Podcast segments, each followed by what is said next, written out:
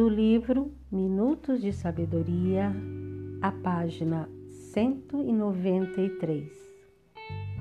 Não perca seu equilíbrio interno. Por maior que seja a tempestade que o envolve, não perca seu equilíbrio.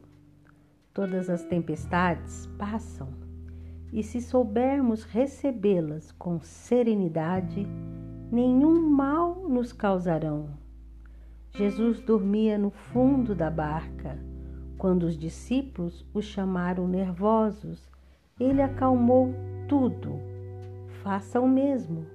Recorra ao Mestre Divino para que as tempestades se acalmem ao seu lado.